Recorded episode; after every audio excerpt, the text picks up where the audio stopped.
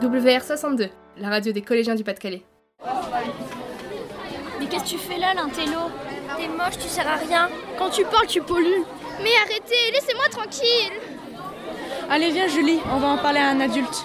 Bonjour à tous, aujourd'hui nous allons parler du harcèlement scolaire. Oui, mais le harcèlement scolaire c'est quoi? Le harcèlement scolaire est le fait de subir une ou plusieurs violences, telles que des moqueries, des humiliations, rumeurs, insultes, violences physiques ou encore menaces, de manière répétée sans savoir comment sortir de cette situation. Selon l'UNSF, en France, un enfant sur dix serait victime de harcèlement scolaire. Le harcèlement scolaire est en effet un problème grave qui est, rappelons-le, condamné par la loi. Pour en savoir plus sur le sujet, nous allons recevoir Madame Prudhomme, référente police pour les établissements scolaires.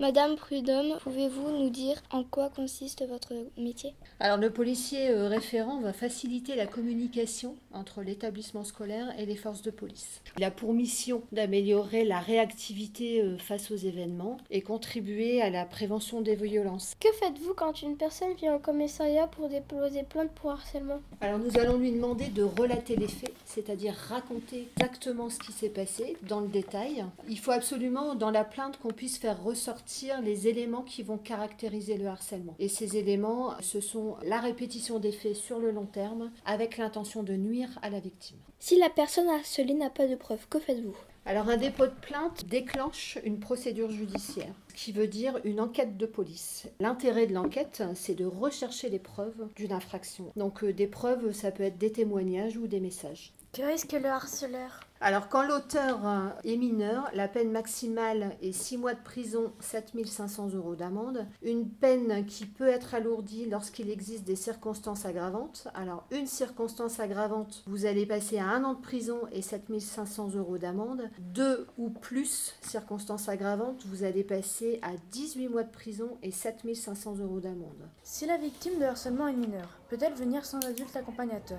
Alors non.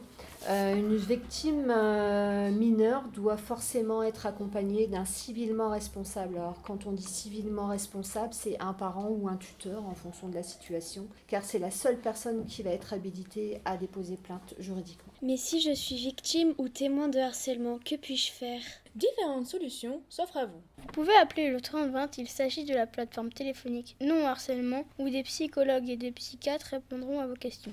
Et en plus, c'est gratuit. Vous pouvez aussi vous connecter sur le site NetEcoute où vous pourrez chatter avec des psychologues formés dans la protection de l'enfance en lien avec le numérique ou le cyberharcèlement. Surtout, n'oubliez pas qu'il est inutile, voire dangereux de vous taire. Donc, n'hésitez pas à en parler à vos proches, amis, famille ou aux adultes de votre collège, CPE, profs ou surveillants.